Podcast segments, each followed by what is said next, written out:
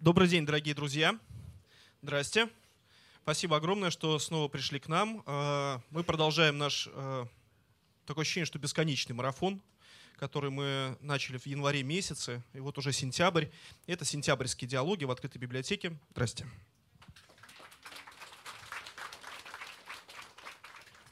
Несколько слов, как всегда, в начале вводных и о том, э, что вам сегодня предстоит увидеть и услышать.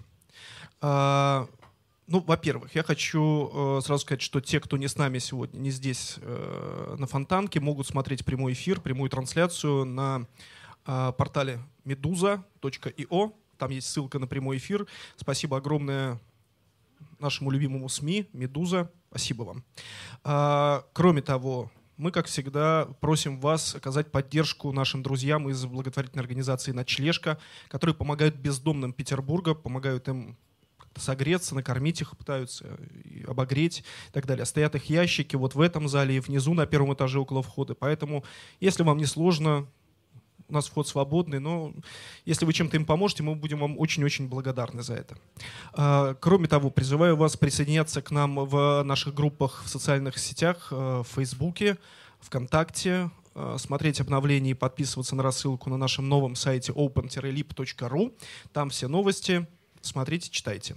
А, кроме того, там же появится и на сайте Медуза в понедельник, вторник полные расшифровки и видео сегодняшних диалогов. Что, нам, что нас ждет сегодня? В 15.00 неожиданная для нас тема, ну, на, на мой взгляд, очень интересная, наболевшая, назревшая. Это тема, которая называется «Около футбола». А, мы будем говорить о, не только о футболе, но в целом о спорте в стране о том, э, что происходит вокруг спорта сегодня, почему так тесно стал спорт ассоциироваться с правой идеологией, э, почему такое количество скандалов вокруг спорта сегодня. Я думаю, что многим это интересно. Об этом будут говорить главный редактор портала sports.ru Юрий Дудь и э, Э, Федор Погорелов, известный петербургский журналист, который сейчас работает на Фонтанке. Ну, вы все его знаете, он не нуждается в представлении. Федор Погорелов и Юрий Дудь в 15.00. В 17.00 тема, которую мы назвали «В ожидании варваров». Э, проблема э, миграции мигрантов в Европе. Что с этим делать, как быть? Я думаю, что нас эта проблема не обходит стороной, и мы тоже уже с ней столкнулись. А, мы тоже являемся частью европейского пространства, но мы все там часто бываем в той старой Европе, и все сегодня об этом говорят, и будет два разных взгляда на эту проблему. А, Антон Носик и Юрий Сапрыкин в 17.00 здесь. Ну и я с э, трепетом, чего уж тут скрывать, есть такие диалоги, когда кажется, что можно даже не говорить, просто посидеть э, часик, помолчать, посмотреть друг на друга, и уже, так сказать, терапия состоялась. Вот. А, два человека, которые, ну, гении, абсолютно. А, ну, сначала представляю человека, который еще у нас не был, и он вообще крайне редко выступает в России публично. Это великий совершенно наш современник, писатель Светлана Алексеевич. И Александр Николаевич Сакуров.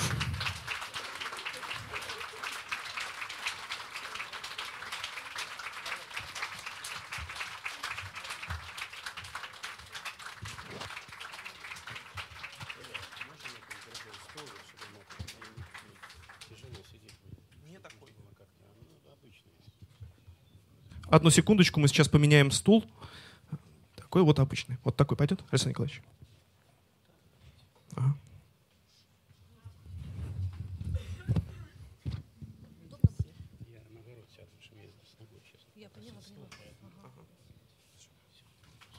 Да, спасибо. Ну что, добрый день. Здрасте. Спасибо огромное, что приехали. Такого рода диалоги, э, они, конечно, очень сложные. Сложные не только для тех, кто будет разговаривать, но и для модератора, потому что хочется спросить сразу обо всем. И услышать хочется ответы на все те вопросы, которые мучают тебя каждый день. Но я сегодня сидел и думал, э, с чего бы начать. Ну, наверное, начать нужно с того, э, с повестки дня. Э, то, что так или иначе сегодня или там несколько дней назад задело каждого из нас, и мы продолжаем об этом думать. Э, первый вопрос о политическом выборе. О политическом выборе. И если говорить о, о, о вещах приземленных, то я бы хотел коснуться ситуации в Костроме, где э, была попытка провести какие-то честные выборы, более или менее конкурентные выборы, и в которых принимали участие разные политические силы, а, естественно, со стороны э, правящей власти, э, партии «Единая Россия». И в том числе до, до выборов были допущены люди, которые сегодня называют себя э, оппозицией, которые называют себя несогласными, Алексей Навальный в том числе и так далее. И люди Костромы, люди Костромской области сделали свой выбор. И те, кто не согласны э, с нынешней властью, получили 2%. 2%. Э, Светлана Александровна, вас хочу спросить, в курсе ли вы этой истории? И как вы оцениваете результаты этих выборов? И что вы можете сказать об этом выборе? Когда э, ну вот есть 2% и есть 98%. Что вы об этом думаете? Я хочу сказать, у меня есть история одна в, ну, в книге «Время секонд-хенд». Э, э, я ее записывала как раз, когда вот говорили Берия, Сталин виноват, и еще только это говорили, еще не было музеев Сталина и всего. И я э, встретила одного человека, который рассказал такую историю – что в детстве этот мальчишка был влюблен в тетю Олю, красивую, с длинными волосами вьющимися. И он говорит, это была э, самая сильная страсть в моей жизни. Потом ни одна женщина не дала мне такой глубины всего этого. И вдруг, когда случилась перестройка, он узнал от мамы, которая уже стала говорить то, что все-таки она думала, хотя бы немного говорить.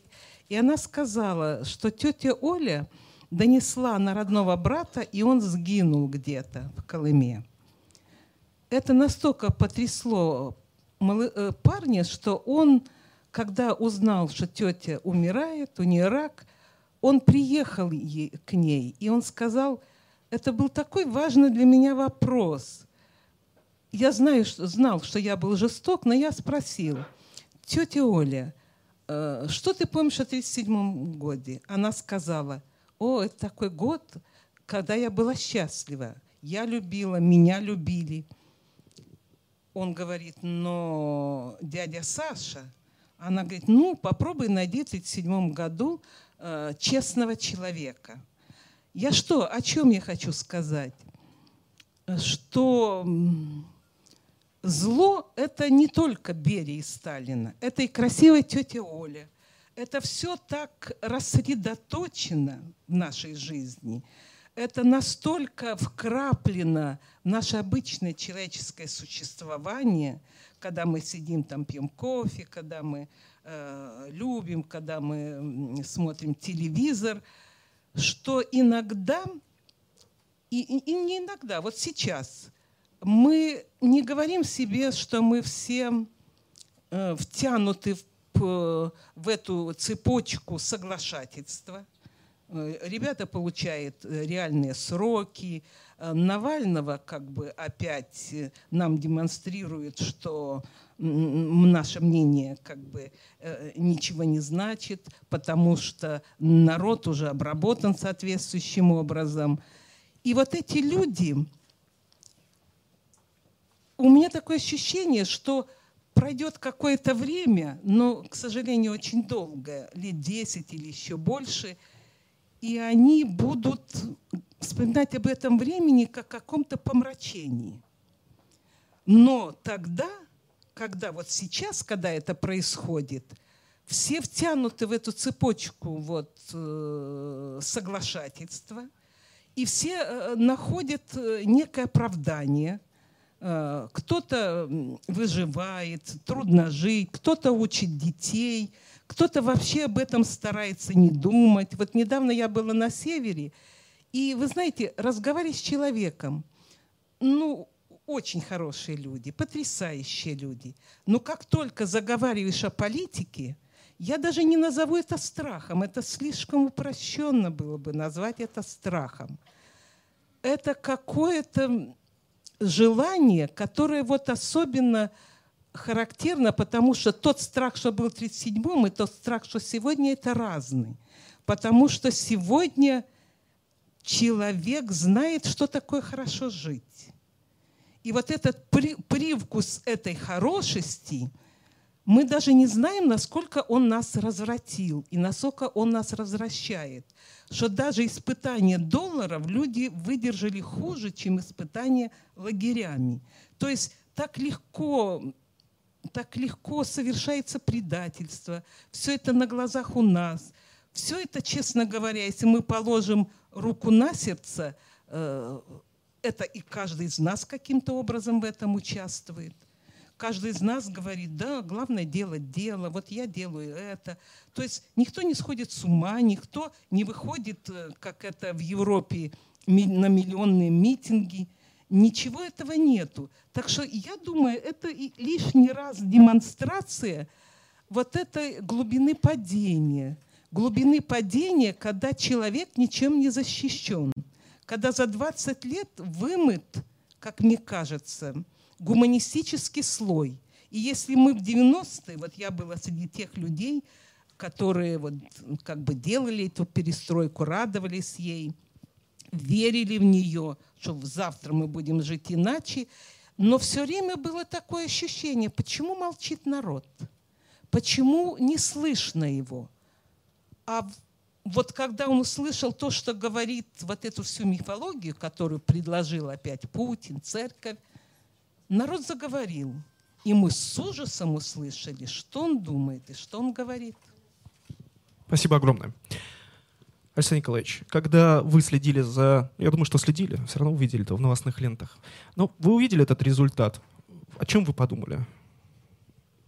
Ну, я долгое время сейчас был за пределами России, э, и я вообще сейчас наблюдаю за собой, понимаю, что я все меньше и меньше слушаю «Эхо Москвы», я практически не смотрю «Дождь», хотя я подписан на него, и я практически не читаю новую газету.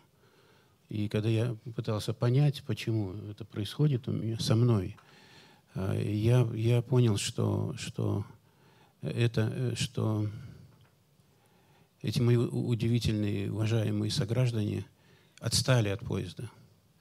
Они не знают, каким способом формировать свою политическую тактику и стратегию.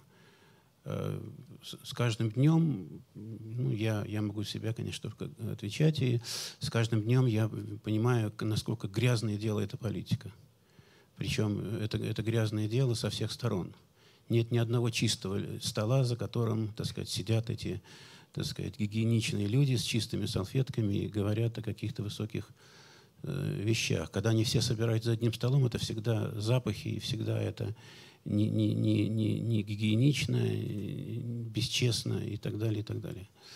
Э, и, конечно, задаешься вопросом, как в этих условиях вообще можно существовать, и какой нужен инструмент для тех, каким инструментом должны пользоваться те, кто возражают, и вообще должны, а, они вообще сидят за этим столом или нет, они хотят за этот стол или нет. Но я понимаю, что например, Венедиктов очень хочет сесть за этот стол по каким-то разным причинам. Э, он и тактик, и стратег, ну, по крайней мере, так он себя представляет. Но, так сказать, э, остальные, я понимаю, что они не умеют, у них нет этого умения у них нет вот этого масштаба, у них нет профессионального инструмента. Политика все же это область, и я думаю, что многие, наверное, кто-то согласится сидящих здесь, что это жесткая, строгая система, требующая абсолютно профессионального умения.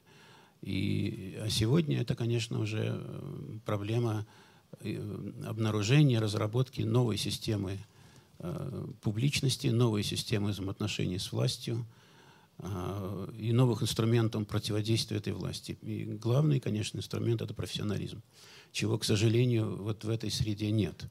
А, если судить про, по обычным результатам, ну, то, что вы говорите, что они набрали 2%, это означает, что они просто проиграли. А, можно говорить о том, что, видимо, они проиграли, потому что у них было меньше возможностей, чем у публичных политических сил. Скорее всего, так но предположить, что они набрали бы 30% или 25%, пока мне не позволяет вот как-то мои, мои представления. Это означает, что, что есть серьезный проигрыш. Почему? Мне кажется, что большие массы людей, или в кавычках условно народ, он все же ориентируется на те силы, которые дают ему хотя бы, хотя бы внешнюю, хотя бы временную стабильность. Потому что в наших условиях, в условиях России, никто, кто пытался изменить то, что существует до того, никто не делал это аккуратно, осторожно и человеколюбиво. Все попытки реконструкции, все попытки изменений, они происходили или через кровь, или через лишение, или через вертикальную и горизонтальную бедность людей, э, и через... Они всегда утыкались в нежелание людей вообще думать о правах человека. Вот, э, вот э, характерная, одной из характерных особенностей все же русского народа, как мне кажется – в общем, в самом общем смысле, это, конечно, нежелание думать о правах человека, нежелание учитывать права человека. И поэтому проглатываются сталинские репрессии там, и так далее, и так далее, и так далее. Вот, поэтому это совершенно естественный процесс, который говорит о том, что э, ничего меняться не будет, э, пока не произойдет чего-то очень серьезного, очень тяжелого и очень-очень трагичного.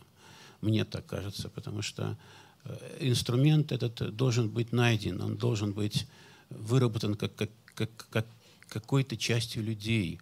Может быть, эта часть людей должна быть из власти, э, отрезв... Отрезв... Ну, трезвеющих. Э, может быть, это часть людей из, вот, как мы говорим, оппозиции, но в одиночку возражающие люди уже сделать ничего не могут. У нас есть укорененные болезни, как мне кажется. И поскольку я пожил и при советском строе, и вот сейчас уже наблюдаю реконструкцию, то есть возвращение, по сути говоря, того, что было, то ясно, что вот это вот укорененные эти проблемы, болезни, они э, требуют какого-то особ, особенного инструмента. Я ни, ни удив, нисколько не удивлен этим, да. Ну, хотя бы возьмите историю, которая была в Пскове, с тем, что совершенно противоправное действие произошло, когда Э, выключили из списка депутатов депутата, которого выбирал народ. А тут собрались люди, которым очень хорошо рядом с губернатором, взяли его вычеркнули. Естественно, естественно, что никто из избирателей Льва Шлосберга не вышел на улицы. Естественно. И не выйдут, естественно.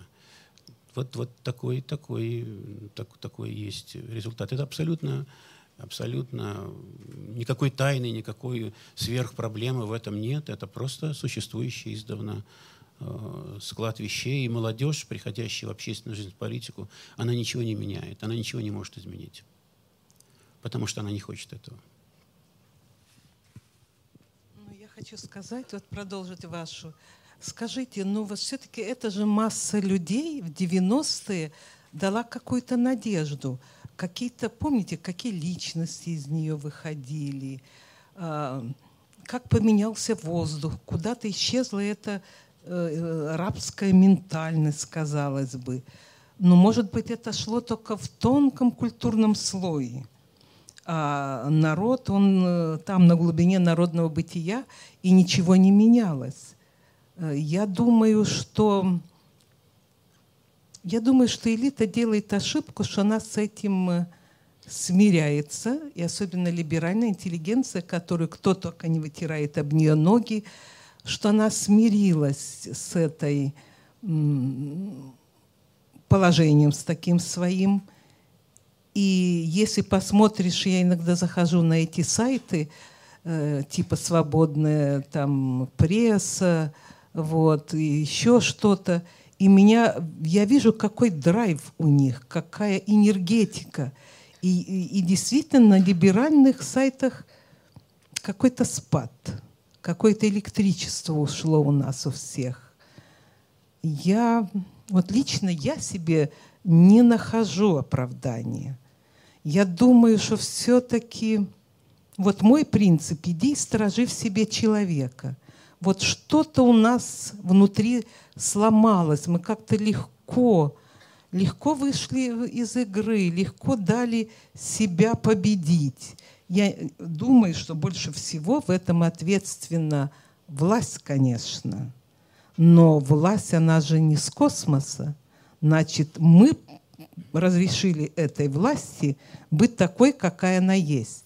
Я думаю, что если бы мы не разрешили, и Лукашенко у нас был бы другой, и Путин был бы другой. Это настолько взаимосвязано, что вот когда говорят «власть», для меня всегда существует «мы».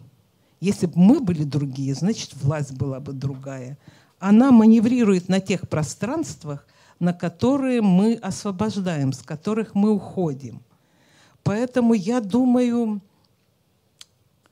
я думаю, что что-то, это, конечно, процесс долгий, но, э, но все-таки элита, элита я имею в виду либеральная, она должна найти в себе силы, в общем-то, заговорить другим языком.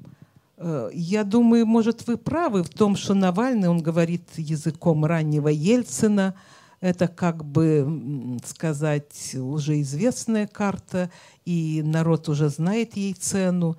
Это правда, в этом есть такое. Но э, и я часто слышу от своих друзей и э, в Минске, и здесь, в Москве, что типа неприлично уже заниматься этой политикой. Я не склонна думать, что политика, вот это расхожее слово, грязное дело. Я думаю, что политика это, это большое дело, когда она в руках действительно очень сильных, интересных людей, того же Гавила или э, вот, э, немецкого президента, который через 20 лет после войны нашел себе смелость, Вайцекер, кажется, сказать о вине немцев. До этого 20 лет никто не находил себе смелости. Он нашел и сказал сам. Одно дело, когда это говорили со стороны, американцы, мир, а второе дело, когда изнутри немецкой нации кто-то сказал.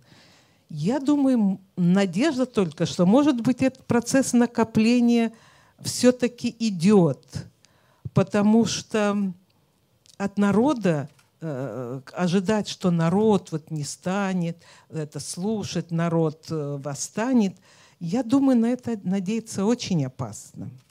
Потому что то процессы, которые происходят в народе, их надо все-таки предложить им какие-то рамки.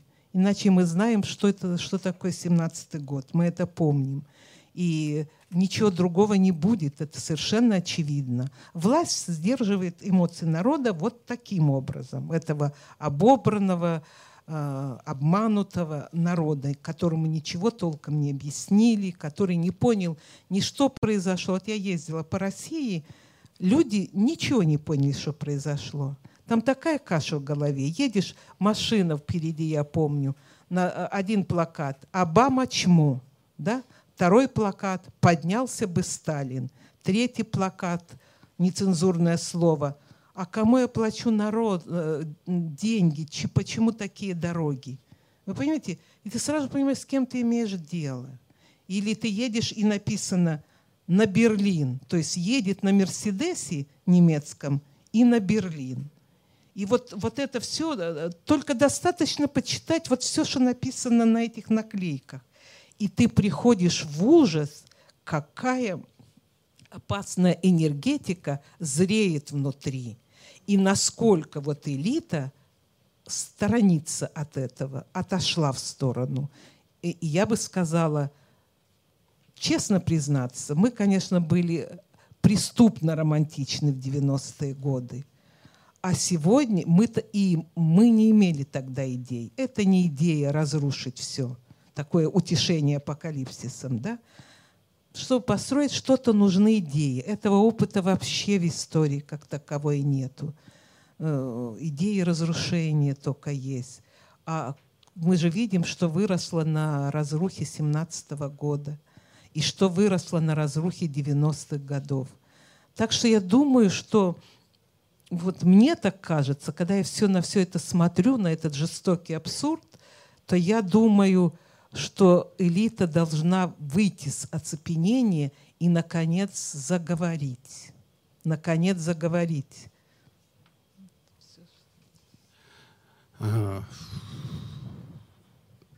Вроде бы мы говорим об одном, об одном и том же, но, так сказать, как-то очень, очень уж параллельно. А, вы говорите элита, но элита — те люди, которые э, не только знают, что надо, но и в первую очередь знают, как. Э, Все же главная проблема — незнание как. Э, еще раз я хочу подчеркнуть, ну, мою точку зрения, мою, может, она ошибочна, что политика – это очень профессиональное дело. Это очень серьезная большая профессия. Очень серьезная большая профессия. Если эти элиты молчат, значит, они не знают, как и не знают, что. Если на заседании Совета Безопасности в Кремле э, значит, президент говорит, а все остальные сидят, опустив голову, значит, они не знают, что делать, например. Да? То есть в том смысле они не возражают, ну, например, по какому-то пункту, потому что они не знают, как иначе. Они подчиняются воле идущей этого человека, а значит, как заместить эту волю чем-то другим, они просто не знают. Из моего опыта общения с некоторыми из этих людей я понимаю, что они действительно не знают. Они действительно не знают. Они идут во след за вот этой вот э, ответственностью, которую берет на себя в данном случае президент страны. А то, что касается романтики 90-х годов, я позволю себе не согласиться, потому что э, только два случая, о которых я как-то говорил, кажется, из вот моих там общений с Ельцином, которые были очень плотные в то время и после. Она однажды позвонила и сказала, Александр Николаевич, у меня сегодня большое событие. Что, что, Борис Николаевич? Я сегодня расстался с последним своим ровесником. А что это означает? Он говорит, я убрал из правительства, из всего, вот, так сказать, системы, системы управления страной людей вот этого старшего и старшего среднего возраста и, и ввел только молодых людей. Да, говорю я, и что дальше? Посмотрим.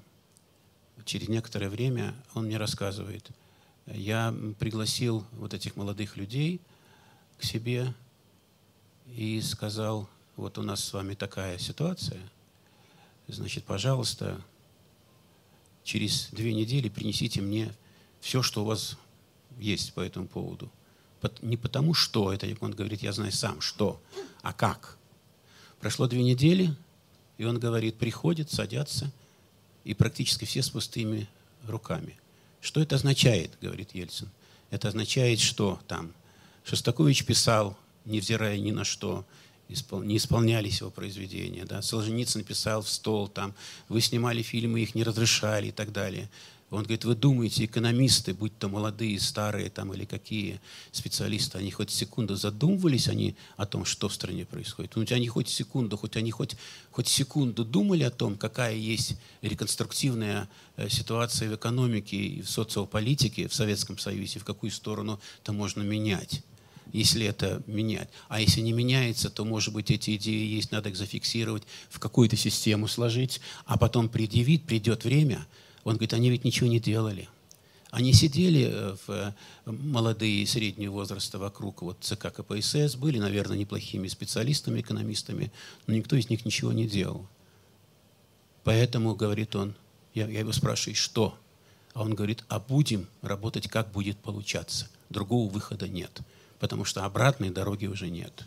Вот, на мой взгляд, это был не романтизм, а просто жили и действовали как могли, исходя из тех соображений, из тех идей, и из того нравственного уровня и качества людей, которые которые тогда, тогда нам попадались. Может быть, только вот армия немножко, э, генералитет подвел нас более, чем кого бы то ни было, чем кто бы то ни было, чем те же самые экономисты или там э, так называемая интеллигенция. Потому что сказать, они обманули, тотально обманули Ельцина, завалив его всякого рода обещаниями решить чеченские вопросы. Естественно, втянули государство в эту в эту абсурдную совершенно в эту, в эту процедуру. Хотя очевидно, что это был, конечно, мятеж против России, и надо было принимать решение, но, может быть, не такое, и, может быть, не, не в то время. А единственная, конечно, э, часть э, страны населения, часть, образованная часть населения, которая практически оказалась готова к этим переменам, это, конечно, среда журналистов России. России, подчеркиваю, центральной России, не провинциальной России – да? не, не, так сказать, э, других районов, а именно центральной России. Ну, в первую очередь Москва, естественно, говорим, что Москва взяла на себя всю степень вот этой тяжести, ответственности и вот этой вот э, энергетики, тянуть, тянуть этот ВОЗ представлений наших о том, какой должна быть страна и наша политика вперед. Естественно, что эта лошадка устала, конечно. Это абсолютно естественный процесс, потому что новых людей, новые люди не пришли. Пришли те, кто, э, те, кто играет средствами массовой информации как некой формой не являясь деликатными людьми, не являясь очень хорошо образованными людьми, импровизируя на политической фразеологии и на политической тематике. И очень часто на остроте политической тематики. Потому что в современном средствах массовой информации более чем присутствует вот эта игра с политической актуальностью, игра с всякого рода политическими прожектами, глупостями и просто элементарными провокациями, которые сейчас уже население дезорганизует полностью. Я сейчас имею в виду не деятельность там российского телевидения, что там иногда творятся, вы знаете, какие шокирующие просто вещи, даже за гранью абсурда. А я имею в виду даже вот так называемые средства, вот те средства массовой информации, которые называют э, либеральными или какими-то такими более, более свободными. Они все участвуют в этом, к сожалению, э, процессе, уже э, просто свелись в один клубок, в котором также уже надо наводить какой-то, видимо, порядок. Но теперь уже кто это будет делать? Какие силы? Вот что делать с прессой, что делать вот с этой частью нашего, нашей общественной активности, когда даже она уже зашла вот в, эту, в, в, эти, в этот капкан вошла. Вот это вот на самом деле э, большая проблема. Получается, что единственным профессиональным инструментом в стране как бы это ни хотелось, ни неприятно звучало для э, части, части людей здесь существующих или тех, кто слышит, конечно, является администрация президента страны. Единственный профессиональный, профессиональный так сказать, инструмент только в их руках. Сожалеете, не сожалеете, но это так. Я позволю себе задать вопрос. Он такой сложно сконструированный, но он будет развивать э, ту мысль, которую вы сейчас э, излагали, говорили. А, были эти три дня, вот о которых замечательно сказал э, Виктор Петрович Гулышев, замечательный переводчик. Его спросили как-то, э, Катя Гордеева спросила, а вы когда-нибудь себя чувствовали свободным в стране? Когда-нибудь вы, вы верили в Россию? Он говорит, да, три дня. Вот три дня в августе 91 -го года. А потом что? А потом я э, а потом понятно стало, что все, все вернулось на круги своя. Но я здесь в данном случае соглашусь с вами, Александр Николаевич, по поводу того, что все были, и с вами, Светлана Александровна, о том, что все были упоены исключительно э, собственной творческой и политической свободой. И э, никакого внимания на то, что происходит в стране, и задавание этого внутреннего вопроса, а кто мы?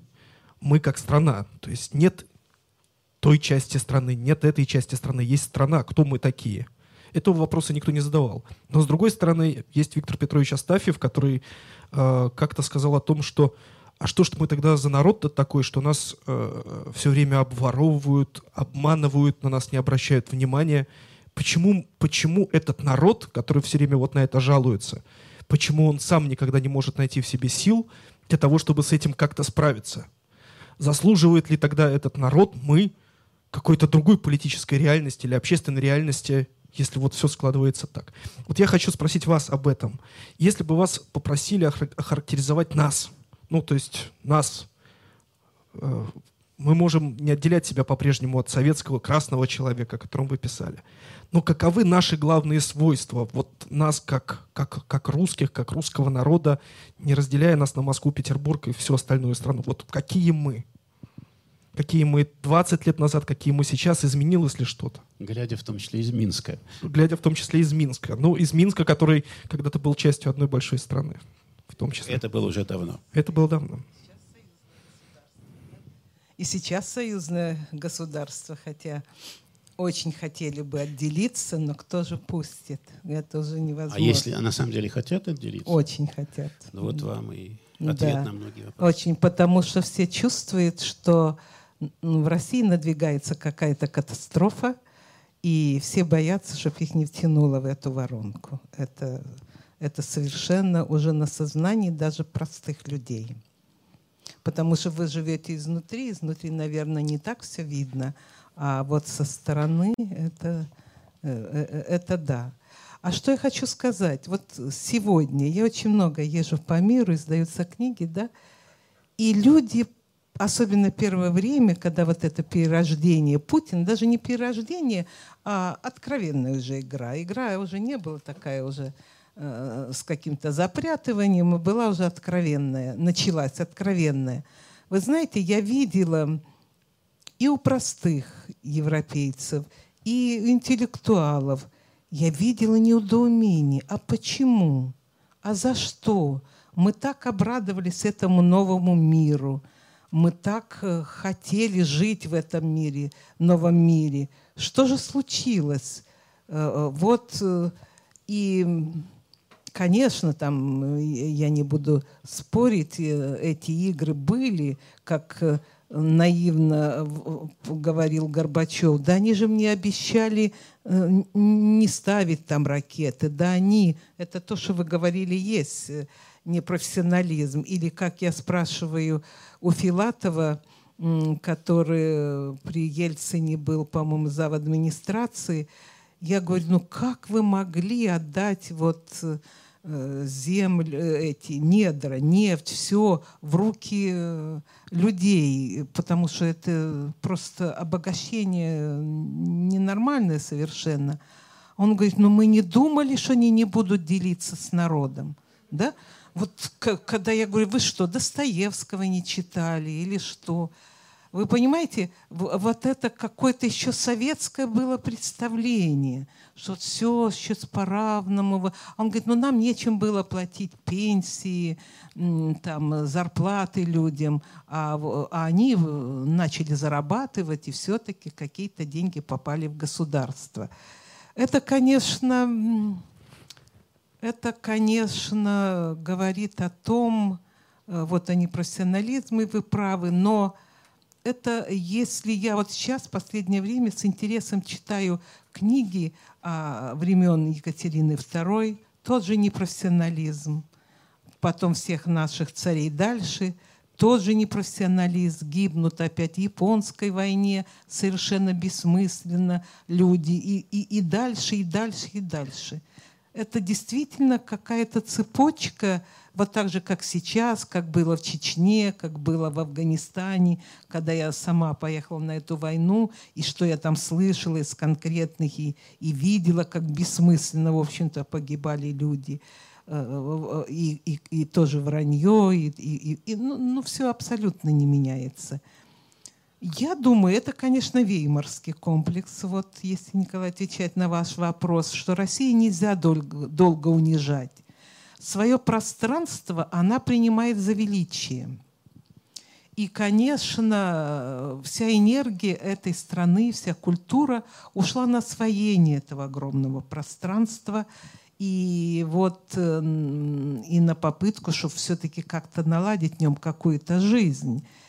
И у нас совершенно не разработано, ну вот попробуйте у нас с человеком поговорить о счастье, о том, или э, в школе чему вот их учат. Э, э, это же о том, раньше учили, как погибать, теперь, по-моему, опять начинается патриотизм, все то же самое. Потом ничему не учили, все хотели только разбогатеть. Э, вот, никто, и какое-то чудом должно было быть появиться это богатство. Теперь начался уроки патриотизма, по-моему, и э, церковные уроки, по-моему, это опять то же самое. Я думаю, что в истории даже не на что опереться, чтобы строить эту новую жизнь. Чужой опыт, вот мир, какая-то потрясающая неспособность спустить в себя мир. Просто удивительная неспособность спустить в себя мир – и даже э, если, вот я с этим сталкиваюсь, если твои книги читает в Европе, все, да, значит, ты работаешь на Запад, значит, ты стараешься понравиться европейскому. А то, что европейская культура – это культура, которая предлагает какие-то мировые ответы на, на вопросы, э, это как-то это как-то даже не, не обсуждается в нашей жизни. Проще обидеться, Проще опять все деньги потратить на армию, и вдруг э, какие-то э, и техника появилась новая, и появились корабли, а то все время вопрошали, где деньги, где деньги. Вот деньги. Они ушли опять они а, ушли опять в никуда, они ушли опять на этот металл, э, который вот на военный металл. И, конечно, теперь этот металл надо обслужить идеологически. Вот он и обслуживается идеологически. Потому что это, знаете, какая-то э, э, абсолютная западня. И я думаю, что все это комплекс неполноценности, конечно. И самое главное, что э, вот сейчас я хочу написать немного другие книги. Вот одна книга о любви, а вторая книга о старости, которую нам продлил прогресс, да, об исчезновении, ну какие-то метафизические же вещи. И я стала перечитывать эм, э, классику и в ужасе обнаружила, что этих вопросов почти не обсуждается. Вот такие понятия, как радость, наслаждение, вот это, этого, этого совершенно нету. И я не забуду, как в Чернобыле, когда я собирала, писала книгу, и я пришла к ликвидаторам. И вы знаете, потрясающий разговор был. Вот, э, и Циолковского там не цитировал полковник, и все что угодно. А потом женщина приходит и приносит нам яичницу, и в нее рука спадает, и там язвы все. Я говорю, а что это? Он говорит, да, эти машины стиральные испортились, они нам руками. Я говорю, почему руками? Этого у него было недоумение в глазах. Вот она цена нашей жизни.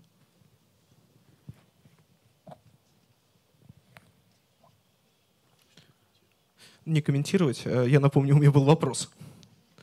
Если говорить... Э, вот Светлана Александровна уже вспомнила. Гавел, э, Валенса. Можно предположить, что в них был заключен дух польского народа. Они были, они есть польский народ. Они поляки.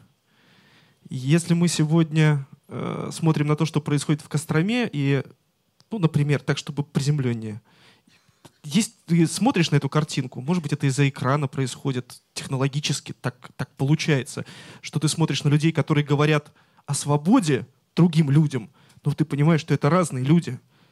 Это люди из ну, разных стран. Но, может быть, эти люди не верят тем, кто говорит им о свободе. Может, они не, не, не видят опоры в них. Может, этим людям в той же, как э, город какой? Кострома. Кострома, может, в том же городе они не, не, не понимают, кто эти люди и что они несут с собой, эти люди. Понимаете? Они принесут ли они опять что-нибудь такое, что опять все встанет с, с ног на голову и начнется очеред, очеред, очередной абсурд.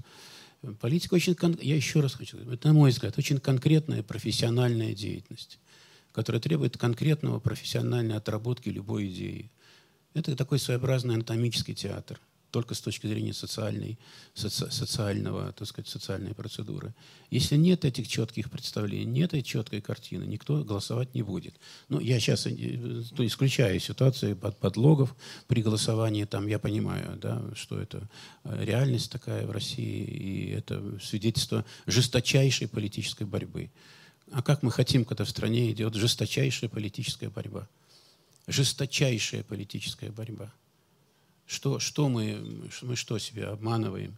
Что все, что происходило, или все, что привело в свое время к гражданской войне, это все закончилось, не закончилось это все. Мне, мне кажется, что мы в России не, не очень талантливы в административном, вот, в, административном, в административной деятельности. Есть системы, люди, характеры, которые э, имеют талант определенный, все же административная культура, построение государства и все, что с этим связано, требует э, какого-то сквозного качества у народа, у людей, аккуратности, честности, порядочности, да? Э, не, не, так сказать, не, не э, исключение экстремальных форм поведения.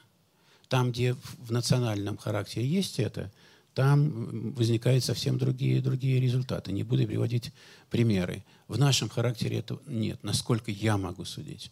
Поэтому э, не случайно в свое время Петр сделал рывок на Запад, понимая, что все эти бородатые так сказать, значит, сановные и несановные мужики ничего с этой страной не сделают. Поэтому он обратился тоже к бородатым другим, но к европейцам, понимая, что у них был какой-то результат. Понимая, что на том этапе ничего в стране не сделать, если не импортировать в страну опыт людей и систему. Поезжайте в любую там европейскую страну, например, в Германию, Э, попадите там в медицинскую среду и задайте вопрос, э, какие у них впечатления о медицине русской. У вас есть талантливые люди, но у вас нет системы. И, может быть, ее никогда не было. Как говорят немецкие врачи в ответ на, на, на эти вопросы. И когда в свое время несколько раз я говорил Валентине Ивановне, давайте мы пригласим из Германии, Голландии начальников полиции, там, людей, которые занимаются благоустройством города, э, специальных специ, специалистов по планированию городской среды, по развитию транспорта, э, это, это, встречало улыбку, иногда откровенное раздражение. Но у нас сейчас тот самый этап, когда нам, нам пора уже пора это сознание э, очищать и показывать другие примеры работы в современных условиях. Молодежь приходит и работает с гаджетами, она общается со всем миром, но она такая же, так сказать, бородатая, как эти были э, до, до Петровского времени персонала, персонажи все эти. Надо признать себе, нет у нас этого административного дарования. Нет. Нам надо помочь разобраться в этом. Надо помочь создать сначала чистую четкую государственную структуру. Это, это для меня это совершенно, совершенно очевидно, так же, как, например, очевидно, что все эти сейчас возня, вот это, которая разворачивается на, на Арабском Востоке, это все выстрелы мимо, это, внутри, это внутриконфессиональная мусульманская проблема. Мусульмане сами должны разобраться, что же такое, кто что Э, кто что как трактует. А в этом опять э, участвуют э, наши солдаты, там солдаты Штатов, там не знаю, да. Причем здесь мы? Арабский мир, мусульманский мир должен сам разобраться, где правы, кто прав, кто виноват, и в конце концов обрести какой-то статус-кво, эта вся ситуация. Это тоже вот признак вот такого метания, признак неопределенности, даже непонимания, что происходит. Это конфиденциальная проблема – абсолютно четко внутри, выражающая глубочайший кризис внутри и смену ориентиров внутри вот такого глобального мусульманского мира. Это не, не могут не видеть только люди, не имеющие никакого представления о процедуре э, исторической. И тем не менее, видите, видите что, что происходит. Надо во всем разбираться четко. И, и, э, очень сложных проблем перед нами не стоят. Очень сложные проблемы. Их нет – мы, не, мы, мы упираемся в, в проблемы э, очень просто элементарные. А задача элиты, конечно, навести экономический, экономический социальный порядок в стране. Если у элиты есть такая задача, если у нее есть план экономического, такого экономического инструмента, э, с помощью которого можно это сделать вне политических процессов, вне политических, там, э, если это вообще возможно, конфликтов с президентом, правительством и премьер-министром, а просто четко выявить вот эту вот экономическую структурную, структурную работу. Ее нет, ее нет. Нет этих структурных идей. Нужно новое федеративное устройство в стране. Нужно разбираться с этим кошмарным чеченским статусом, с этой разрушающей вот всю вот эту цепочку э, конституционную. Надо просто разбираться спокойно и трезво.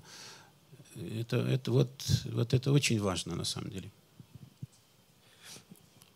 Почему в таком случае, если мы говорим о том, что я готов даже с этим согласиться, что администрация президента на сегодняшний день это, а, возможно, самая профессиональная структура, которая работает в стране, почему в таком случае, если они а, являются лучшим приемником чаяний а, и духа времени, и духа народа, почему сегодня э, администрация президента и президент делают ставку на бородатых людей, но не на бородатых людей э, из Европы? Почему они снова сделали ставку на бородатых людей из, э, из нашей же страны, которые никак не инкорпорированы в европейскую культуру, европейскую цивилизацию, в европрocесс, и ставка делается на изоляционизм?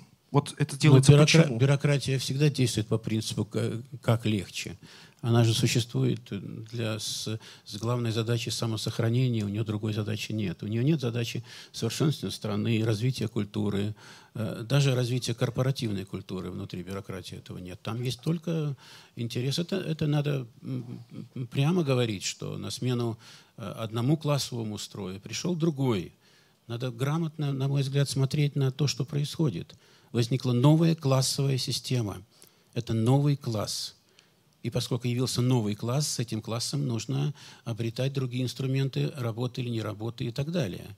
Как в свое время пришло время и появился Маркс, который стал профессионально четко формулировать очень некоторые важные идеи. Так же, как в свое время появилась у того же Ленина работа развития капитализма в России, которая структурно очень анализировала развитие экономики России того времени и переползание экономических вопросов в политические, политические в экономические.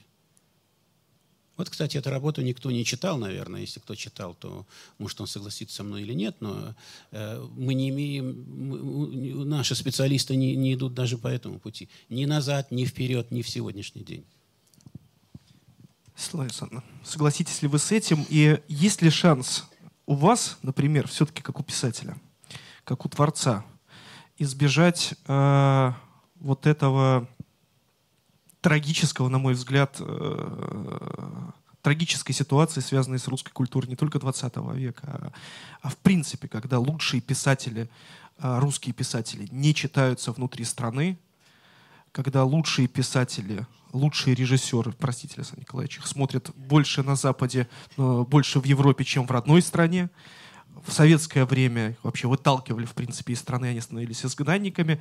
У вас есть остается у вас внутри надежда, что э, ситуация может э, измениться, и вектор может повернуться все-таки в другую сторону, как многие это связывают, например, с моментом, когда все-таки у власти здесь в стране был Дмитрий Анатольевич Медведев, и, и многие говорят о том, что вот этот вот глубочайший э, кризис внутренний, связанный вот с одной из частей общества, связан с возвращением просто Владимира Владимировича Путина. Вот ну, с... кни- книги Светланы Александровны раскупаются сразу. Ничего подобного, Александр Николаевич. Я в нескольких магазинах не смог найти. Уже нет, уже Это нет. говорит о качестве магазинов. Уже нет. К сожалению. Ну, значит, хорошие магазины есть. Скромные, и хорошие скромные писатели, тиражи. хорошие магазины есть и хорошие писатели. Значит, есть прекрасные. Поэтому с писателями все же попроще, все же читают. Им нужно только У них есть свой, своя, своя, э, свое пространство. Все равно у писателей есть свое пространство и, свои, и та часть э, э, общества, которая никогда не предаст писателя. Смысл? Вы знаете, ну вот этот вопрос мне нравится, поскольку э, перед этим я все время чувствовала сегодня себя как бы в роли политика, а это все-таки... Простите меня, это я Нет, нет, нет, это просто болит, поэтому вы и спрашиваете. А все-таки я не политик. Меня интересует человек, на чем он стоит – и почему вот эти сумерки, как Ханна Арин говорит, и почему вот банальность зла, дьявольская банальность зла, уже как будто теоретически мы это про, проверили, прописали, а все повторяется. Я не знаю, как у вас, но э, ваши друзья, мои друзья сейчас читают книги о 17 годе, как это все начиналось с 902 по 17. Читают книги, есть такая книга, я ее сейчас читаю, «Совесть нацистов». Это американская профессор. Вот это вползание фаши... 30-е годы фашизма, вползание фашизма в жизнь. Вот это, понимаете, ведь он очень похож на жизнь, обычную человеческую жизнь.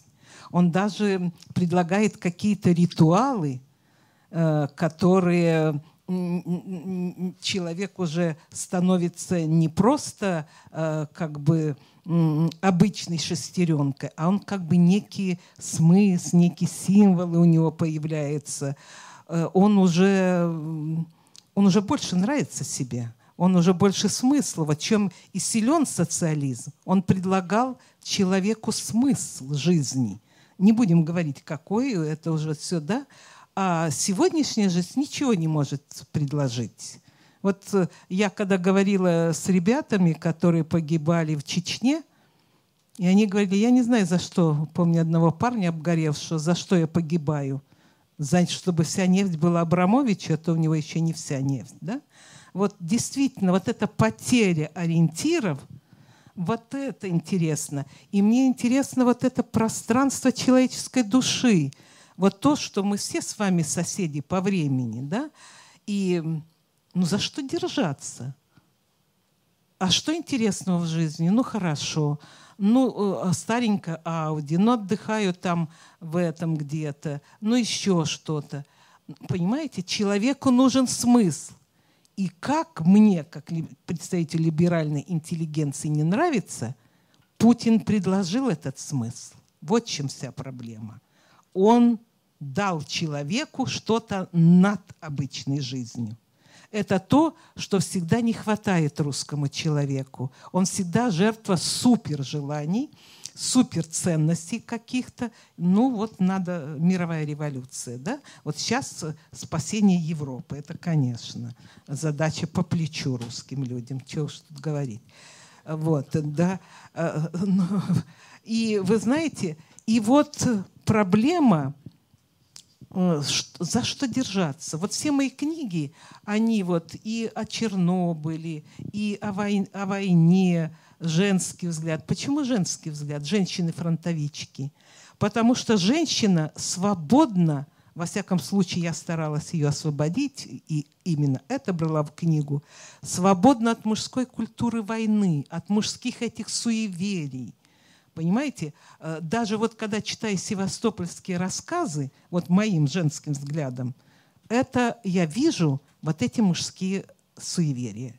Вот это вот э, понятие мужское, что такое достоинство, что все это. Понимаете, это э, мы в плену всего этого. А в России нет другой истории, кроме военной кроме, потому что социалистическую я тоже считаю военной историей. Это не история мирной, нормальной жизни. И поэтому вот мне как раз и хотелось вот говорить о том, э, э, вот э, за что держаться. Я думаю, что вот вы знаете, конечно, это уже стало общим местом, говорят, вот э, нормальные лица, как мне сказала одна моя подруга, я вижу только у ребят волонтеров. Вот я вижу те забытые лица 90-х годов, которые помогают вот это все делать. Понимаете? А иначе, э, ну, ну вот какой-то мы стали жертвами вульгарного периода. Я понимаю, что мы после 90-х были больны, мы были голодны, мы не имели хорошей одежды. И, и, и нельзя людей обсуждать. Они не видели мир, они хотели его видеть. Но, но это желание, это материально сожрало нас.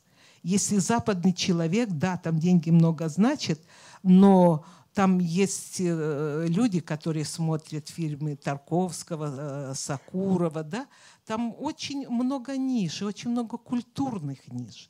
И эти ниши спасают э, некую общую атмосферу страны.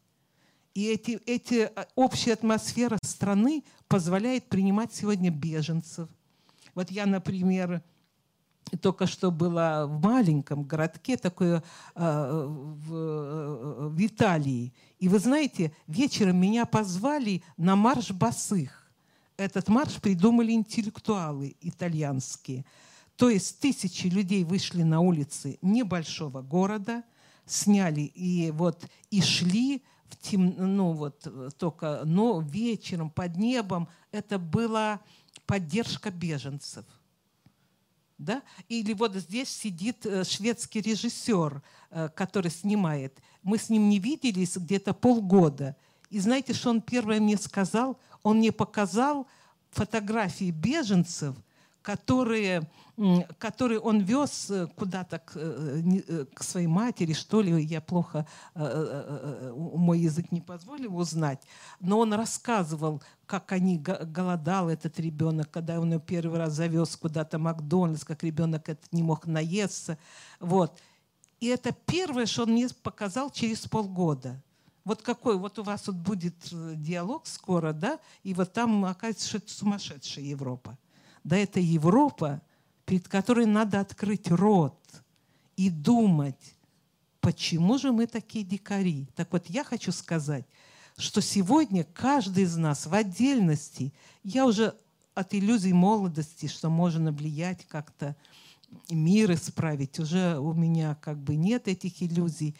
Но во всяком случае, вот стараться вот этого не пустить в себя дикаря, хотя время именно для него, и стараться все-таки э, собирать в себе силы. Вот сегодня мы за, нас застали врасплох. Мы не смогли дать отбор этому варварству внутреннему, да, вот, которое у нас. Но все-таки собрать все силы. Здесь я вижу и молодые люди есть. Это, это ваше время. Вам эта борьба, самое главное, попадет на ваше время, так сказать. Мы, вот я живу с чувством поражения. Но я надеюсь, что вы будете жить дальше с другим чувством. И я думаю, и я думаю, что есть смысл вот и работать, что-то делать. Ну, я не делаю для кого-то, я для себя стараюсь ответить на какие-то вопросы. Вот я все время, когда писала вот эту книгу и последнюю из этого своего цикла красного, у меня был один-один вопрос, главный, и я не смогла на него ответить. Почему эти наши бесконечные страдания не конвертируются в свободу? В 90-е годы все говорили о свободе, но ни одного свободного человека. С кем не заговоришь, стрелять этих большевиков, значит, коммунистов, там забрать, в это все. Вы знаете, все было, пахло гражданской войной, такой духом гражданской войны. Совершенно не было желания духовно, культурно освоить все это.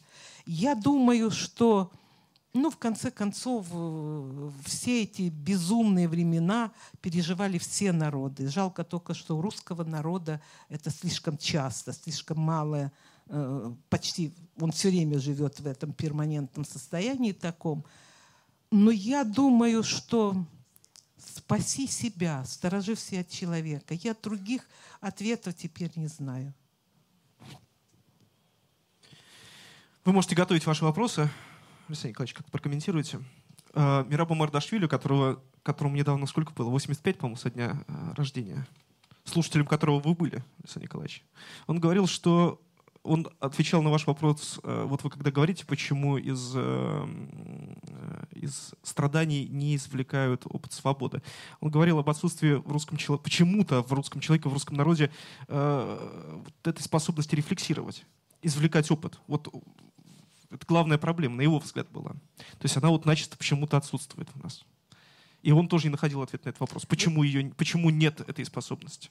Вы знаете, да. я думаю, такой задачи в обществе не ставится. Кто ее должен поставить? Э, в конце концов, люди, которые во главе входят в Кремль, должны иметь такую задачу.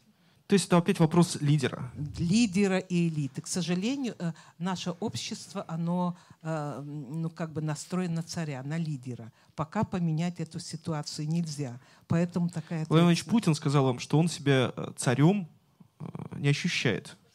Ну, он может на днях. Он сказал, что это вы меня можете так называть, а важно, как себя человек внутри ощущает. Да, да. Вот. Если народ так его ощущает царем, ну это проблема народа, но не проблема Владимира Путина. Ну, в данном случае, мне кажется, он прав, честно говоря. Если ну, так люди его видят, так они его чувствуют. Ну, это же вопрос, в первую очередь, к людям, почему так? Я думаю, он сам это чувствует, потому что человек, который сам решает, брать или не брать Крым, царь. Это правда. Алексей Николаевич, что скажете? Что? На что? что я, на, на что я должен что сказать? Да ну вас, я... Переходим к вопросам из зала. Вы меня смущаете. Приходите ко мне, кто хочет задать Друзья, вопрос. пожалуйста. Да, придите ну... ко мне. Я воспользуюсь да. тем, что я так удачно села. А, ну, во-первых, я воспользуюсь возможностью сказать спасибо вам огромное за те ваши работы, которые вы делаете. Это огромное счастье это смотреть и это читать. А, вот, а так у меня будет а, комментарий и вопрос. Я работаю в школе экономики в лаборатории, посвященной анализу социального капитала. И мы сейчас как раз у нас есть работа ровно о том, что вы говорили, об изменении ценностей после 90-х годов. И используя данные разных опросов, мы приходим к выводу о том, что такого сильного спада, был очень сильный спад в ценностях после 90-х годов, спад в области доверия, в области толерантности, в области активных гражданских э, инициатив и так далее, который начал постепенно, медленно восстанавливаться после 95 -го года примерно. Вот. И одна из вещей, о которой мы говорим, о том, что действительно вот именно ценностные, об этом говорят, и это парит в воздухе. Очень как-то красиво об этом Андрей Звягинцев, Андрей, надеюсь, не ошибаюсь, Звягинцев сказал о том, что потерялась ценностная структура какая-то в обществе. Вообще вот этот капитализм, который я сейчас не оцениваю капитализм, и с большим уважением отношусь к Егору Гайдару, но все же тот капитализм, с которым оказалось общество, он совершенно ценности, как бы ценностная почва исчезла. И вот у меня к вам вопрос, говоря про идеи и так далее. А вот вокруг каких идей, как вам кажется, можно было бы сейчас объединиться? Кому вопрос? Обоим. С кого начнем? Светлана Александровна.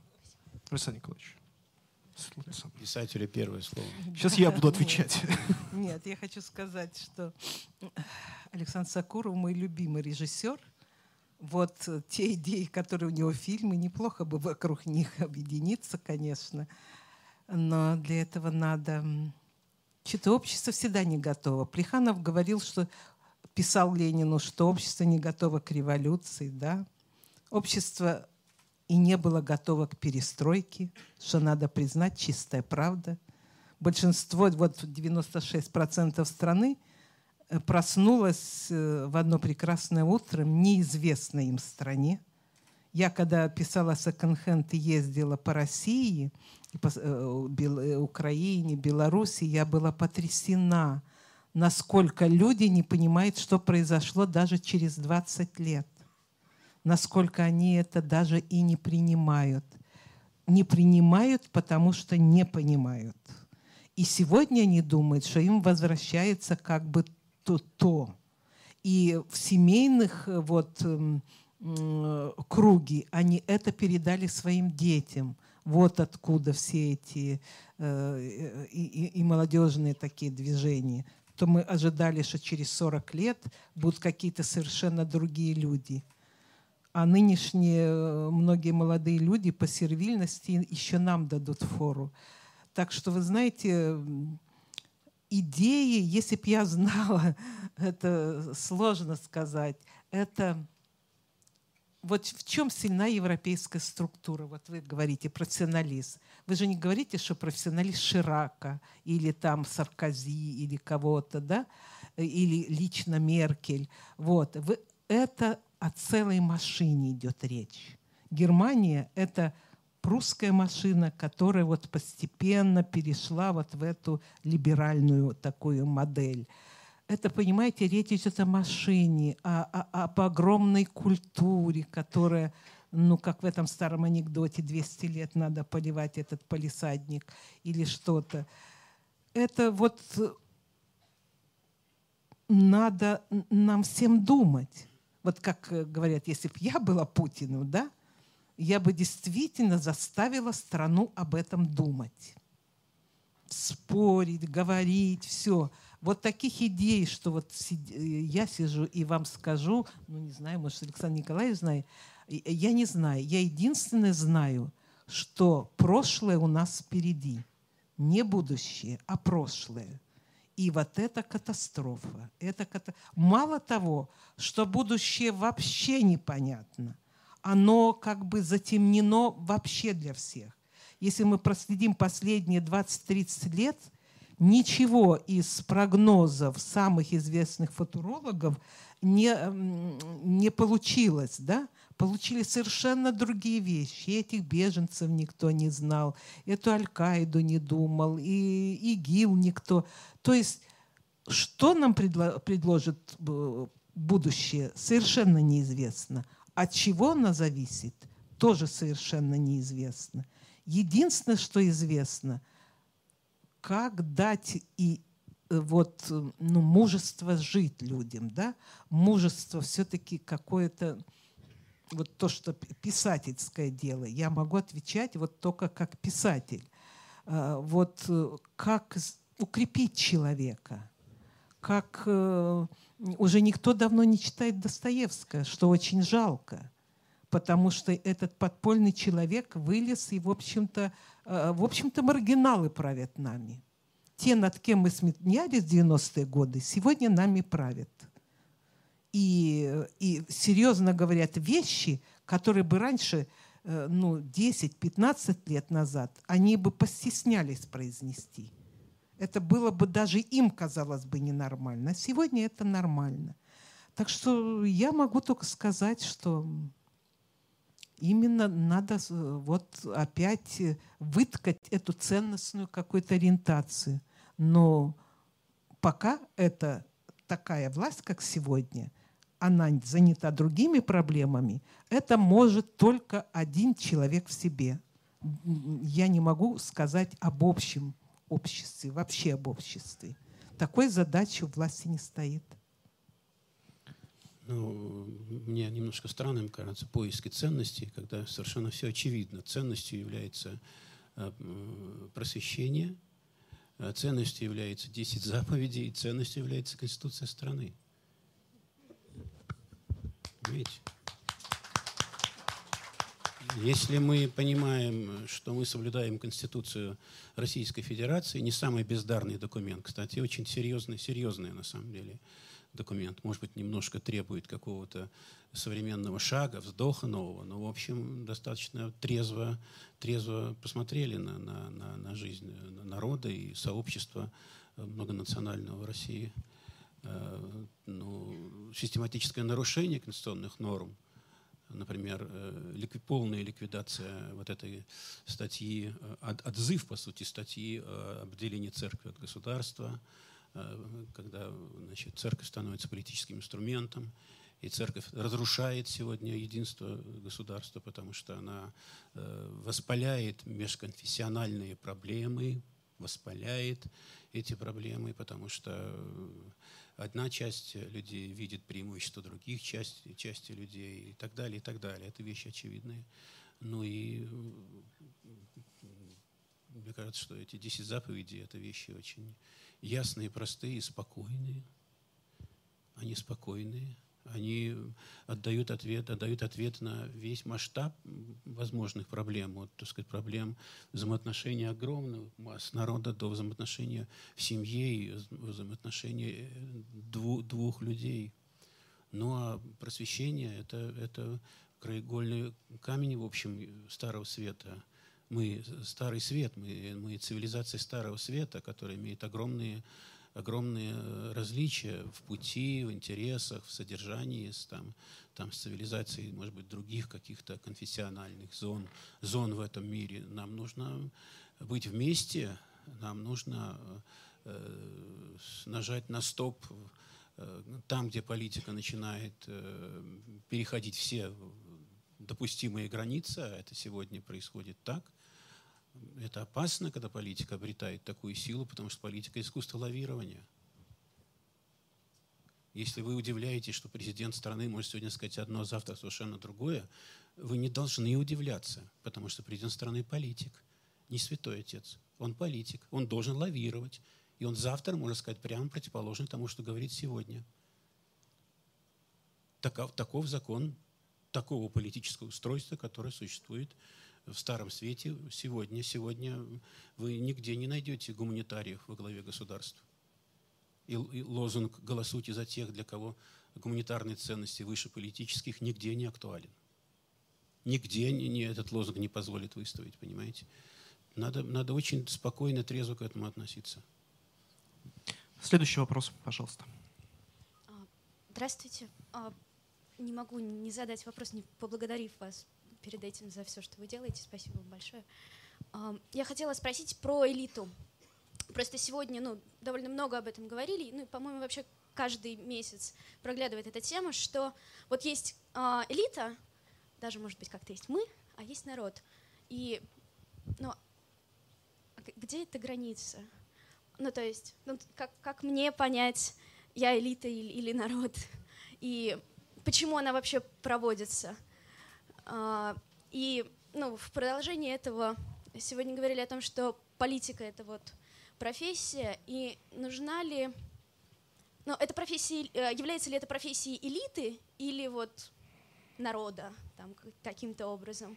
И нужна ли профессиональному политику образованность, ну вот в плане какая-то там, не знаю, философская, гуманитарная, да, вот Мгм. такой направленности. Понятно, что гуманитарные ценности там и политические ценности это все понятно, а нужно ли это знание?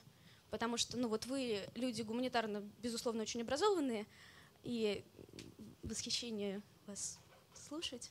А нужно ли это политику как профессионалу? Спасибо огромное. Я хочу просто уточнить, видимо, по поводу границы между элитой и народом. Существует ли эта граница, является ли эта граница проблемой? Должна Это, ли она на мой взгляд, этой границы нет. Вот вы и есть та самая элита, потому что вами, если вами, вами руководит внутри вот всей вашей жизни, вашими поступками, мотивами, э, там, всеми вашими руководят гуманитарные ценности, вот вы и есть та элита.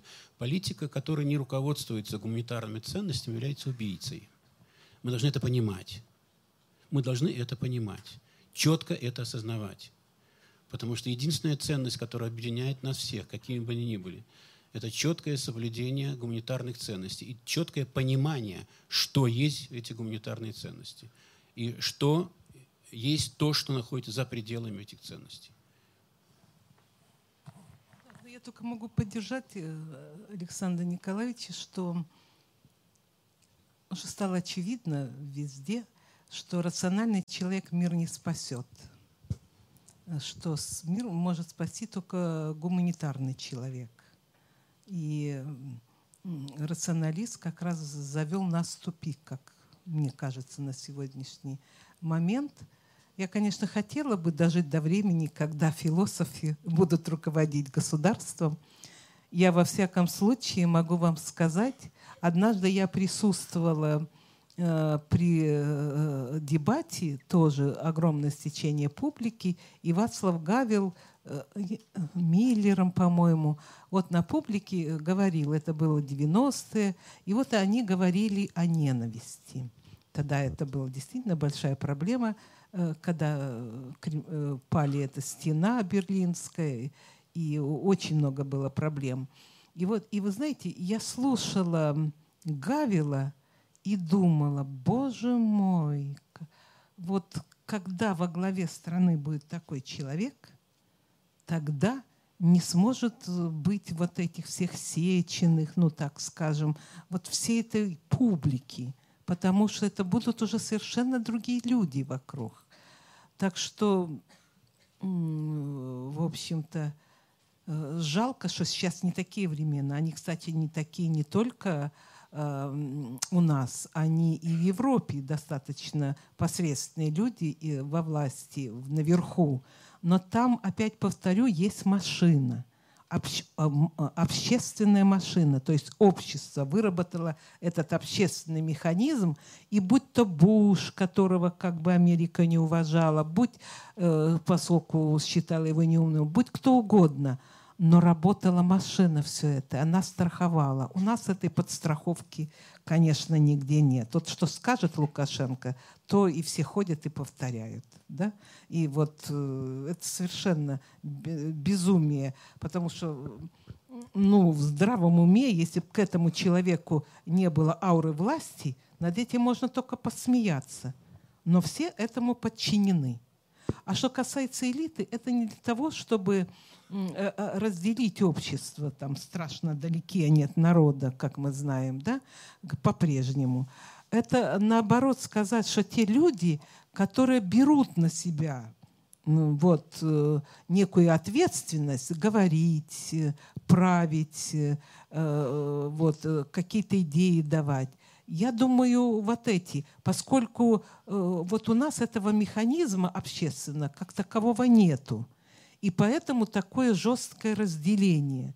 А я э, вот э, какое-то время пожила в Европе и могу сказать, э, если что-то происходило в России, я приходила покупать овощи, овощи на базарчик, то эта женщина, которая меня уже знала, продавала овощи, она достаточно разумно обо всем говорила. Вы знаете, очень умно и очень... И о Саркозе она разумно потом говорила. Обо всем. Э, Это общий культурный слой другой. Э, Другая культурная обработка за это время прошла. У нас, в общем-то, такой культурной обработки нет. Хотя вот я езжу, э, когда оказываюсь в провинции русской, белорусской, там украинской, я потрясена, какая русская интеллигенция. там, какой вообще, и я всегда думаю, вот какая воздушная подушка все-таки есть у России.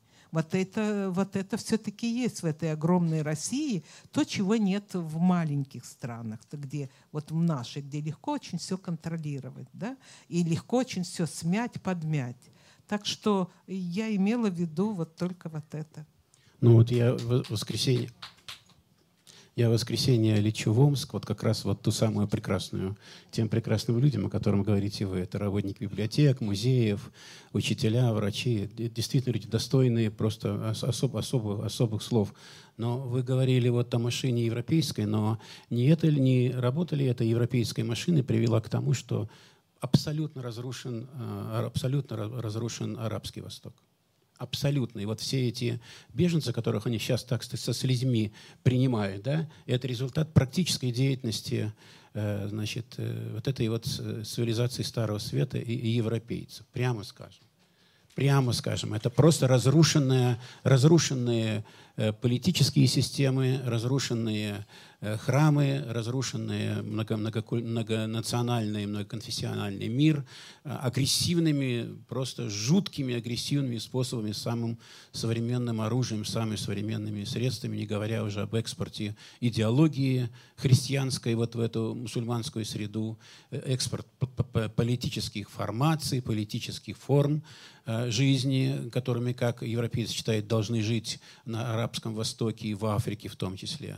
Это, это на самом деле преступление вот этих систем. Это не просто исторические ошибки, понимаете? Вот это самое неприятное, что мы можем сейчас с вами переживать. Да? Мы смотрим, оборачиваемся назад, говорим, Европа, Европа, вот наша проматери, вот наша там старшая сестра, да, да, да, да, да. А посмотрите, что происходит с... Э, что, что политическая система европейская творит, что она создает. Вот Понимаете, не, не, не, удается, а, не удается избавить от глобальных ошибок, э, э, которые сегодня совершает европейское сообщество. Мы-то внутри себя там возимся, боремся со своими проблемами, мы знаем их насквозь и уже понимаем, во что мы упираемся. Но какие сюрпризы еще нам политика Европы принесет, это страшно себе представить, понимаете? Даже страшно себе представить. Вот под убаюкивающее наше очарование этой прекрасной Европы. Но европейцы забывают, что они ответственны за Старый Свет. Они ответственны за, за цивилизацию Старого Света, за это искусство, за культуру, вот за эти микромиры, за это микромиры социальные и экономические, за все эти достижения. Они ответственны за это, но они, они с, с таким успехом разрушают это все.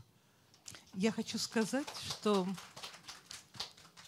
ой, не совсем с вами согласиться, потому что, конечно, нельзя ездить в московском метро с расписанием нью-йоркского метро, это понятно. Но я думаю, сегодня мы свидетели процессов, глобальных процессов, и находимся внутри них. И, в общем-то, у нас нет зрение еще, чтобы увидеть, что на самом деле происходит. Достаточно можно, уже, уже сейчас достаточно можно многое, извините, я перебил вас, нет, уже нет. достаточно многое можно уже увидеть и понять. Не столь сложно все это. Мы уже видим, мы видим воочию все это. Мы все это видим уже конкретно. Поэтому, ну что, ну надо правду говорить, что, что практическая деятельность европейской цивилизации, она, она вот так, имеет такую страшную оборотную, оборотную сторону. Это как движение в черной комнате, там, искать какую-то черную кошку, истинную черную кошку. Вот это вот, вот что, на что сегодня во многом напоминает европейская практическая жизнь. Посмотрите на европейскую прессу, что они всего боятся – как только начинаешь говорить о серьезных вещах в Европе, моментально там начинает краснеть и бледнеть э, журналист. Э, почитаете материалы, оказывается, что все, все, все, все обошли стороной. Все самые серьезные вещи не формулируются, о них не, не говорят. Вот это, это еще одна сторона вот этого внутреннего кризиса того же самого европейского сознания. Это все переплетается и соединяется. И это я о том, что э, мы ищем вот этот вот ищем вот это сокровенное место там, да, мы его можем не найти, если мы не создадим эту сокровенность у себя. И не будем себя обманывать, э, Просто надо смотреть э, честно, на мой взгляд, на, на, на современное состояние.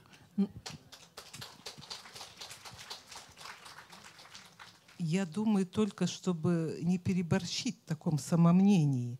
И нельзя не учитывать опыт Европы, который она копила за это время, и то, что она сделала, и то, что построила.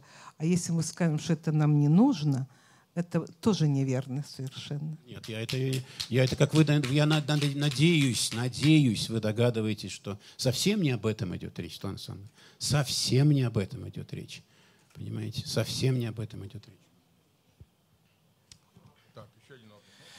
Давайте еще один и еще один, и на этом все. Еще два вопроса, да. Так, ну прежде всего большое спасибо. Спасибо вам. Приятно было выслушать вашу точку зрения. Позвольте представиться. Э, Петр Филиппов, руководитель э, проекта «Уроки 90-х». Это э, книгоиздательский проект. Ваш вопрос. Вопрос такой. Сегодня в России любой предприниматель, который попытается открыть магазин или мастерскую по ремонту автомобилей, задается первым вопросом, куда занести? Кому заплатить ту дань, которая и позволит открыть этот самый бизнес? Поэтому политологи называют наш строй капитализм для своих. А Финляндия, Швеция и вообще там, цивилизованная Европа, э, примерно 20 стран, отличается тем, что там заносить не надо, и что вся исполнительная вертикаль построена, вертикаль исполнительской власти построена не на дане, не на взятках, не на откатах, а на законе, на правах граждан. У меня возникает один простой вопрос. Если спрашиваешь у россиян, у чиновников, у предпринимателей, можно ли уйти от российской практики в Европу, они отвечают, этого не может быть, потому что этого не может быть никогда. Ну? У меня вопрос к участникам сегодняшней дискуссии. Можем ли мы уйти от капитализма для своих, вот от этого естественного государства, того же самого, что в Армении, в Казахстане, э, в Киргизстане и прочее, прочее, и стать там, грубо говоря, Спасибо. Финляндии и Швеции. Какие для этого есть лекарства? Спасибо. Но у нас не дискуссия, у нас диалог. Кто начнет? Александр Николаевич.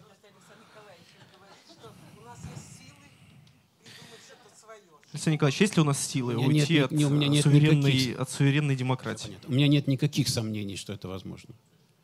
Никаких сомнений, что это возможно, нет, потому что это необходимо. Спасибо. Мне кажется, что это будет очень не скоро, очень не скоро. У меня, я, к сожалению, пессимист нет культурной базы и политической базы для этого. Никому это не нужно. Представляете, если президентом была женщина, она бы вам сказала так, ответила бы. Нет, нет, это не скоро. Нет, мы не будем с этим бороться. Нет, если... Вот вам разница, кстати. Ну что, следующий вопрос, и он же последний. На вас, больше, как говорит да, Катерина Гордеева, на вас большая ответственность. Пожалуйста. Здравствуйте, у меня короткий вопрос к Александру Николаевичу Сакурову. А увидят россияне ваш новый фильм? А давайте, давайте мы вопрос этот, э, другой вопрос ну, какой-нибудь, чтобы ну, тем не менее, Я вам можно... лично потом отвечу. Давайте ответить дорогой для, на этот вопрос. дорогой для нас гость, но я умоляю вас, дорогие мои, я уже Я вам отвечу. Я, я вам отвечу. дважды был. Я вам отвечу. Его можно будет увидеть, будет показ в кинотеатре «Аврора». Нет, нет, это не показ закрытый. Один, нет. закрытый показ. Открытого пока информации нет. Правильно я сказал? Давайте еще один вопрос. Кто-нибудь есть? есть, кто ко мне подойдет? Я так не прыгаю. Держите, вам дают микрофон. Только короткий. Да. Ну, Здрасте. Я, я э, отвлекусь на, от политики сегодняшнего дня и хочу нап напомнить, что в этом году начали обращать внимание на детей войны. То есть ветераны войны, они уже, к сожалению, э, многие уходят, мало осталось, и многие оставили э, память о, о, о своих о, о, о своей жизни, о войне, все. А дети войны, как сказал э, Юрий Лозинский, я не участвовал в войне, война участвует во мне. Поэтому сейчас начали писать книги, книги. Вот. В чем ваш вопрос? А, вопрос в том, что уже написаны книги. И конкретный вопрос к Александру Николаевичу. Александру Николаевичу. В микрофон. конкретный вопрос к Александру Николаевичу. Будет снят фильм о детях войны? Я, я отвечу вам лично на этот вопрос потом. Давайте воспользуемся еще Друзья, раз. еще один. Если, рядом а с вот, нами вот, вот, блестящего, великолепного писателя. Ну что ж мы... Давайте еще один вопрос. Ну, вы спросите, а я озвучу. Татьяна Вольская, Радио Свобода. Да, пожалуйста. У меня вопрос, может быть, скорее к Александру Николаевичу и к, к Светлане Александровне. Светлане Александровне. Э, собственно говоря, вот э, проблемы, о которых вы говорили, вот этот кризис э, интеллектуальный, как мне кажется, и как многие эксперты говорят, во многом созрел в западных университетах левые интеллектуалы, как мне кажется, во многом очень ответственны за сегодняшний кризис. Как так получилось? Почему в самых культурных местах э, зреют такие вещи, которые в общем сегодня, как мне кажется, открывают дорогу варварству? Светлана Александровна.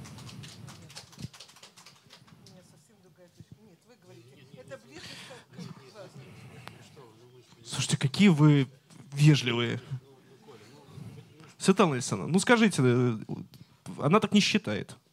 Я хочу сказать, что, конечно, э, левые идеи в Европе, у них очень много тупиковых таких вещей, к которым они пришли. Но, но это мир, в котором очень интересно жить. Это люди думают, люди говорят, люди спорят – вы понимаете? И э, обвинять то, что здесь люди берут, это не дума или что-то, ну, я не знаю. Это сейчас, конечно, критиковать Европу это очень легко и, и даже э, немножко модно. Э, вот, что а, это она виновна в каком-то смысле во многих наших проблемах. Нет, мы сами виновны в своих проблемах, что мы не готовы, что это время застало нас врасплох. И никто не заставляет брать у нас, нас готовые какие-то формочки и прикреплять к своей жизни. Вовсе нет. И я знаю очень много у нас э, людей, которые очень умно об этом рассуждают и предлагают. Э, с каким интересом я читала Бориса Дубинина, который недавно ушел, сейчас Дубина. Гудкова, и все. Сейчас очень много умных людей, которые очень умно э, отвечают лучше меня на этот ваш вопрос. Поэтому мне он кажется даже немножко странным.